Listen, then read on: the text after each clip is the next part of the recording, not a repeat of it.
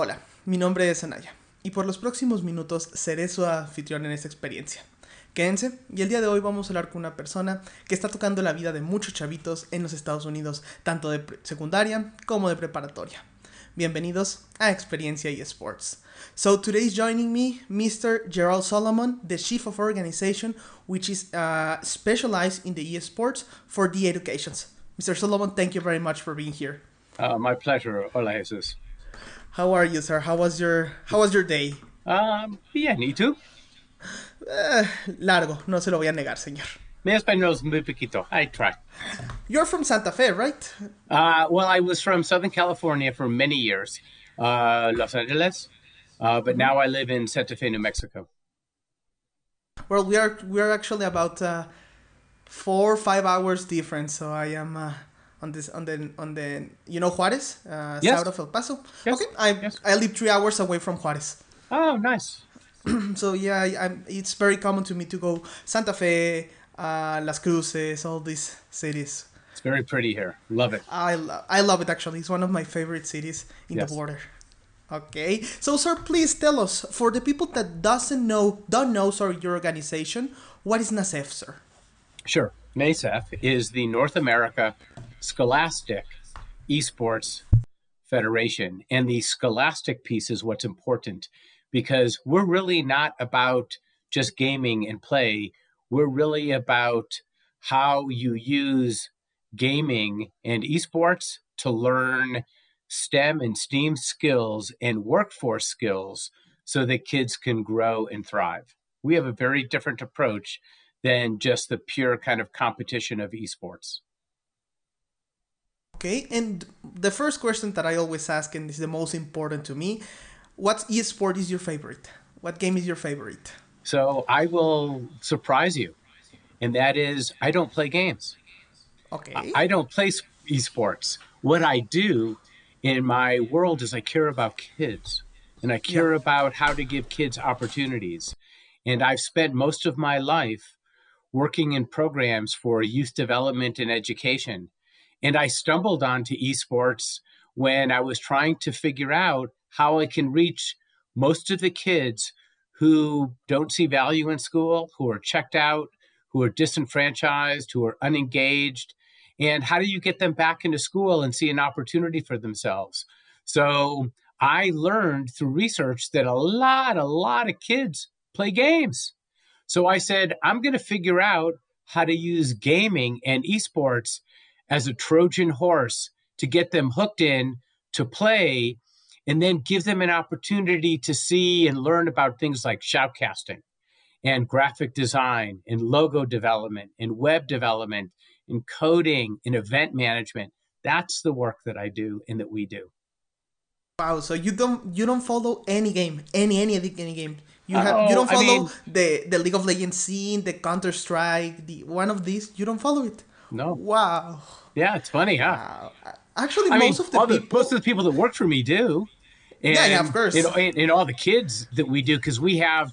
I mean, this year we're getting we're doing Rocket League, we're doing League League of Legends, we're doing Overwatch, we're doing Madden, uh, we're doing Hearthstone, we're doing Brawlhalla, we're doing lots of competitions and games, but I don't play any of them. I'm really more interested in having the kids play, and then through that learn about different opportunities where they can grow and get skills and get good jobs and the like. Have you ever met any professional player in you know during this journey? Oh yes, we do. I spend time with the Mayhem and with the Immortals and Ghost and other teams like that, which is funny because they they look at me and they say, "You don't play games?" I go, "No, I don't play games." I said, "I watch them." And I can, you know, I, I watch League of Legends, I watch Overwatch, I watch, you know, Madden, I watch Yeah. NBA 2K, I watch NHL 20, but I don't play them. But you follow the scene. I mean, you follow, you see Oh, yeah. games. Oh yeah, that that that's something. So, what's the player that you admire the most in in the professional scene? So you're asking a question I can't answer because I don't follow the players. Um, I really, again, I look at it more for the opportunity. So I'll give you an example. When you play games and you want to get into competitive gaming, maybe you get a handful of kids who are good enough to compete, right? You know, especially, you know, you go to a school, for example, maybe you get five, ten kids who are really good, who can compete. What about the other 100, 200, 300 kids who enjoy watching the game, but are not good enough to compete? Do you leave them out? Do you just not involve them? Of so what no. we do is we build these clubs where all of the kids can gather. They cheer on the five or six or 10, but then a couple of them will do the logo designs. A couple of them will build out the website. A couple of them will learn shoutcasting. A couple of them will do event management and the bracketing and the competitions. A couple of them will fundraise. A couple of them will build business plans. And before you know it, those five or 10 kids are now surrounded by a hundred kids that make up this club and this new culture in the school or the community.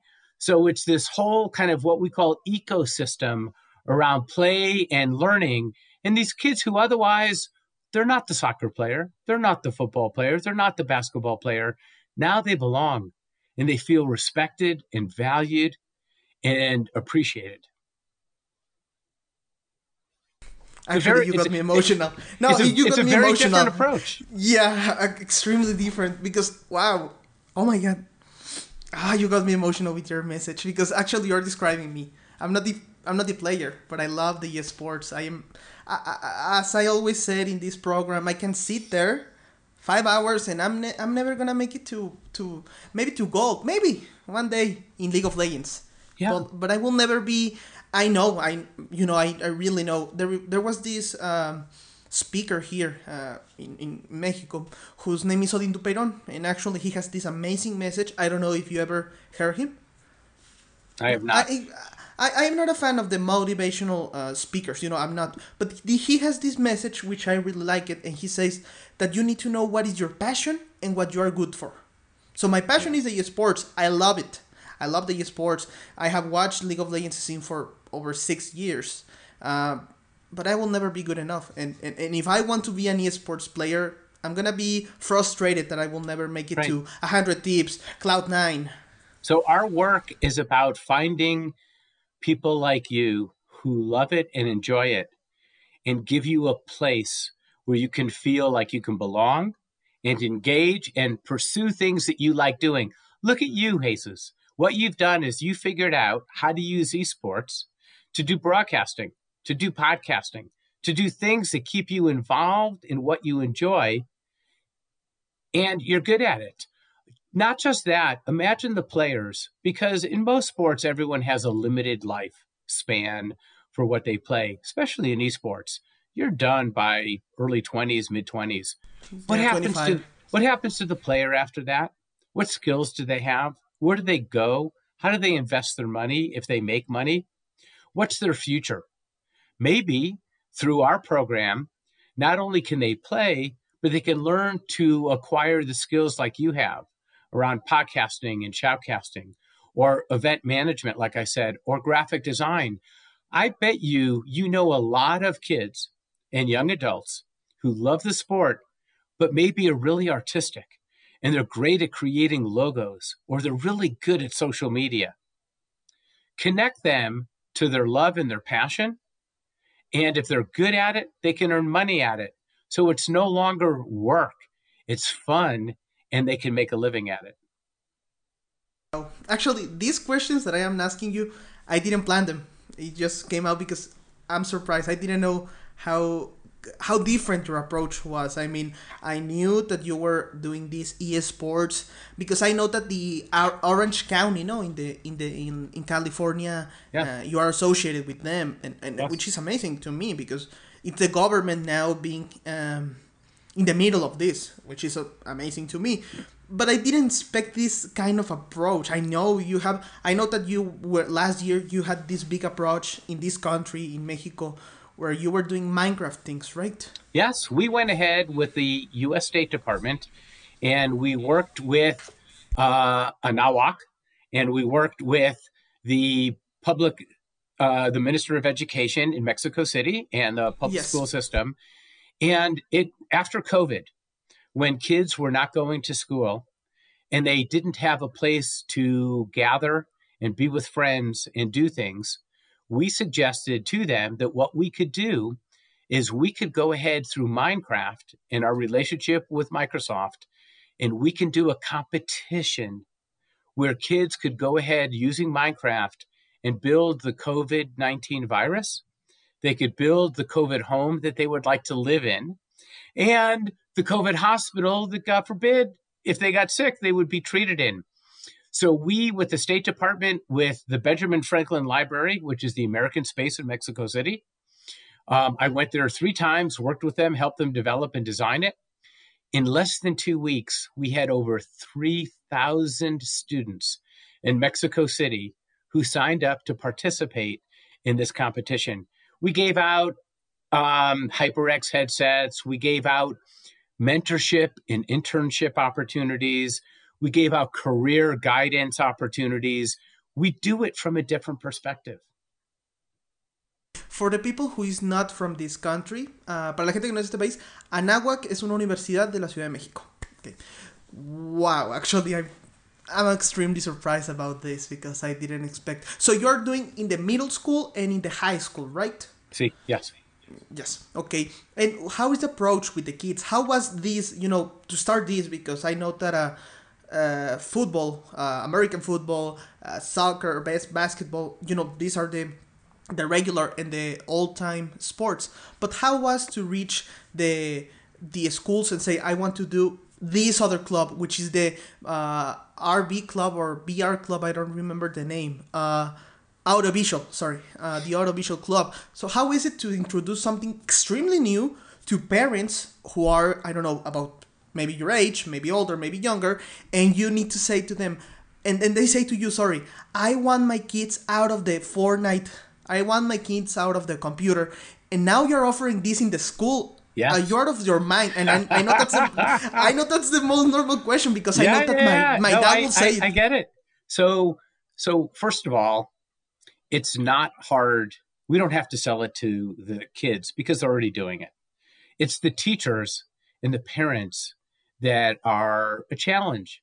What we say to them is your students are sitting at home and instead of socializing, sometimes 8, 9, 10 o'clock at night, 1 o'clock in the morning, they're up, they're eating Cheetos, they're drinking Coca Cola, and they're playing games why not put it into a structured environment? Give them some learning and teaching and use it productively so that they can grow and develop. Part of what made us successful is I worked for a family foundation and we used their funds and their resources to build this. As part of it, we gave a grant to the University of California to evaluate our curriculum. We actually have a full curriculum for high school, all career tech, and middle school approved by the education leaders in the state of California. No one in the world has four year high school curriculum tied to all learning standards, all career tech curriculum, and all middle school curriculum. We spent a lot of time and a lot of money building that out. When we go to a parent and we say we have state approved curriculum tied to science standards, English language arts standards, career tech standards, and we have three years of research by the University of California that says not if you play games, but if you take our curriculum and our classes that sprinkles a little bit of play and gaming in it so that it can be fun your kids will grow and thrive, and they will be exposed to career opportunities around coding, computer science, hospitality and event management, and other types of activities where they can earn a good living, use it to support a family, be productive citizens in their community. They say, okay, let's take a look at it. And then when they come, what makes us different is normally, and you know this, Jesus, when you go to a League of Legends tournament or you watch it, you just see five kids play five kids on a computer, right? What yes, you sir. when you do go to our tournaments, not only do you see the kids playing, but you also see the kids who show off their logo designs, their websites, their coding work that they did around the game, the bracketing that they did around how they set up the tournaments. You see what we call the artifacts of their learning. So when a parent comes in or a, or a teacher comes in, you see an entire room of education and learning surrounding where the kids play. So it's not just about the computer play, but you actually see the work. I'll give you a great example. You know, at the end of League of Legends, that there is a tremendous amount of data that comes out. We take those kids and we teach them how to use the data to improve how they play. They don't realize that they're engaging in algebra or calculus or algorithms. They're doing it because it's fun, because they're going to get to play better. But we're teaching them math without them realizing that they're learning math. Wow. I'm impressed. I'm 100% impressed. So you're teaching all these things that are for many kids that they don't like maths, they don't like calculus, algebra, statistics. You're showing them by a very, very easy way for them. Because I mean, sometimes we think that the algebra is very difficult, but when we find something that we like, uh, for example, as you say, League of Legends, and I want to be a better mid laner, and um, and I can see that with this champion against this champion, I am better with this. You're doing that one, but in an easy way. Yes. Well, easy, you know, easy, you know, I know, no. Yeah, we wow. they're they're engaging in learning activities without them thinking that they're being taught. It's not the traditional classroom where a mm-hmm. teacher stands in front of the class and says, "Okay, here are your five problems, go solve them, tell me what's right or wrong." Not at all. We actually flip it. Most of the time, it's the students teaching the teachers and educating the teachers on how to use the game for purposes of learning. Another example in a typical graphic design class or media class, the teacher asks them, build a website, go ahead and open up a, TikTok account and show me how you do it and maybe post something up. Candidly, who cares? But if you say to them, let's go ahead and do that and build the logo for your esports club, build a website for your esports club, now let's set up an e-commerce site in the website for the esports club so you can create merchandise and sell merchandise and raise money for better computers so you can play faster and have better peripherals. Now these kids enjoy it. They see the value. They see a real world connection to their play and their passion with future opportunities for themselves. Have you ever expand yourself to uh, to college? Have you ever thought maybe going to one college and offer this? Because I know that many many colleges they already have a curricula on esports. But will, do you want to expand besides middle, high school, and, and, and college? You know, so college is a big uh, field and it's very competitive. And most of it is really around the athletic piece, the competition.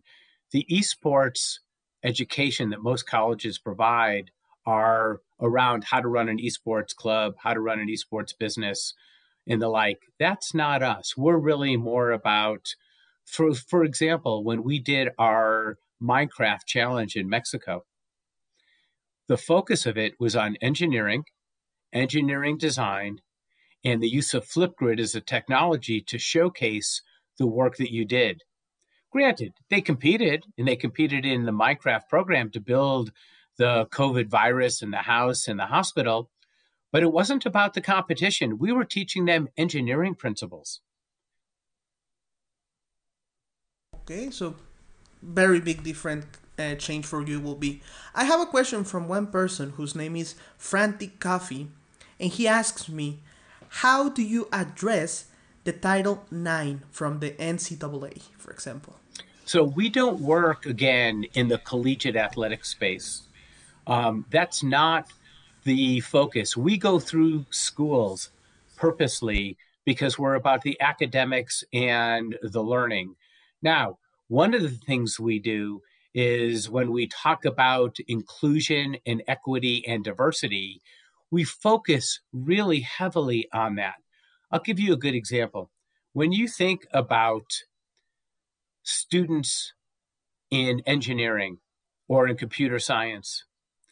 And I'm being—I—I I studied chemical engineering. Okay, so I'm I'm, I'm being I'm being pretty general. Don't get me wrong in what I'm saying, but most of the kids who take it either they have a family influence, a parent, or someone who put them in that career trajectory. And generally speaking, they're males, they're white males, they're Asian males, sometimes Asian females, but you don't generally find brown and black children or girls for reasons that they don't see themselves in that. But when you go ahead and you build out these esports clubs and you expose these kids, the people who congregate and become part of it are not the football players, are not the soccer players, are not the basketball players. They're people of all walks of life, all colors, all gender preferences, because they want to belong. They want to feel a part of something. So, what ends up happening is it attracts all types of kids who want to find a place for them to belong. So, there's a natural openness to the attraction of being part of something where they don't have to feel that they're competing with the star football player, the star soccer player. So the ability to attract a wide, diverse range of individuals is a natural part of how our clubs exist. Wow, very, very diverse. A lot of diversity. So it will be. What about um, how about you know reaching these communities? I'm gonna ask you in the very big, um, small community, sorry, and then in a large community. What about in you know in these places where you know the the, the, the margination is large is larger, and we can find these uh, places I don't know in California or you know in these places. How is it to reach uh, to bring you know all this equipment, all this influence of new things and show it? Um, about the engineering also. There is this um, chemical engineering writer whose name is felder and he has this amazing uh, article which name is imposters everywhere. And he says that exactly what you say. Most of the people who enter the engineering they are because maybe his father is in engineering or maybe because they want a high salary in the entrance. So yes right. of course. But l- let me back to the question. How is it to reach in a very short way or in a very uh, short period of time how do you reach these marginated uh, neighborhoods? So that's hard. Um, what we try to do is, besides working with schools, we work with after school programs, we work with Boys and Girls Clubs, YMCAs, community centers, parks and recreation centers, American spaces. It's one of the great things we're doing right now with the State Department. We are working with the US State Department in all of their 645 or so posts around the world to reach marginalized communities because those posts in those American spaces tend to have computer systems, laptops, controllers, mobile phones, etc., and they become a center where kids can go and play and participate and expose them to these opportunities to be able to then both play but then also to pursue these other types of career opportunities like you and I are talking about. We are now doing something very unique. If you went to our website at nasef.org, N-A-S-E-F.org, and you did forward slash farmcraft, we now have a program where we built out our own world in Minecraft called Farmcraft with five biomes, which are five climate areas within the world of Farmcraft one is a desert, one is an Everglades, one is an ice, you know, winter area. Um, and kids are going to compete. You can go register now. It doesn't cost anything. It's 100% free. Kids from all over the world can go in and register. And they have to go in and they will have to learn how to farm. They will learn agriculture. They will learn biotechnology. They will learn bioengineering around seeds. They will deal with climate change. They will have to buy seeds and plant seeds, deal with moths and butterflies and watering and all of those types of things, all through play and fun, but they will learn about climate change. They will learn about agriculture. They will learn about biotechnology and bioengineering without even thinking that they're in a classroom because it's through play. Wow. Actually, I mean, if I could really... leave anything with you for your audience, is go ahead to the website and just register to play. It's free. Go to nasef.org forward slash farmcraft and register to play and compete with other kids around the world. You could do it on a mobile device. You could do it on a controller. You could do it on a Chromebook. You could do it on a PC. You could do it through a library. You could do it in lots of different places and get to know people around the world and play, have fun, and learn a little something at the same time. How many states are in the United? Uh, how in, with how many states do you work, sir? We work in 48 out of 50 states. We have 1,300 schools. Uh, we have a little over 13,000 kids who are in our programs, in our clubs, and we are in 11 countries around the world. Wow. Okay, and the final question, if you allow me. Please. Um, how do you plan, for example, do you want to copy this mechanism that is working in an excellent way in the United States, do you want to replicate replicate in not only I mean Europe, for example, which is a high developed continent, but also do you plan to move it maybe to a country or to cities in a countries where the margination is very located? Let me, for the example, Peru, Mexico, Colombia, you know, where where we have sure. these beautiful I mean, cities, but yeah, yeah, I mean, you saw, I mean, what I shared earlier, we did an entire program already with Minecraft with 3,000 students in Mexico. We're working in Vietnam, we're working in Cambodia, we're working in Japan, we're working in South Korea, we're working in uh, Kazakhstan, Uzbekistan, we're working in Pakistan, we're working in Dubai, we're working in Lebanon, we're working in Israel, we're working in India. Uh, we have clubs all over because kids like to have fun. They like to play. They like to game. Most of the time, we don't put enough value on kids playing. And if you surround the playing in a way where they can learn at the same time, it's a wonderful opportunity for kids to grow. Wow, Mr. Solomon, you're actually you have an amazing thing and I didn't I didn't know what I was expecting. I knew that you have this organization, but I didn't know how big I didn't know the impact that you're having in these kids, which is amazing. You are gathering kids that, as me, they don't socialize a lot, but you're making a club for them, and which is to me amazing. I really applaud your your job, sir. So this is coming out on March the 9th. So what message do you have? What events do you have? What thing do you want to announce, sir? Yeah. So. Um it's going to be at the end of the registration period, but they can still register. And again, go to the website and look at it, register to participate in Farmcraft, and just keep an eye out through what we're doing. And if you're really interested in forming these clubs, we will help you do them. We do this with schools and after school programs, and we do not charge a penny. This is all free. We will help you build these clubs in your communities and in your schools where you can play and learn at the same time. Mr. Solomon, thank you very much again. You're I really like this interview. Thank you, thank you, thank you very much for being here, Mr. Solomon. Muchas gracias, de nada. Thank you. Okay. Oh, gente, nos vemos por favor la próxima semana. Cuídense y usen su cubrebocas. Hasta la próxima. Thank you. Thank you.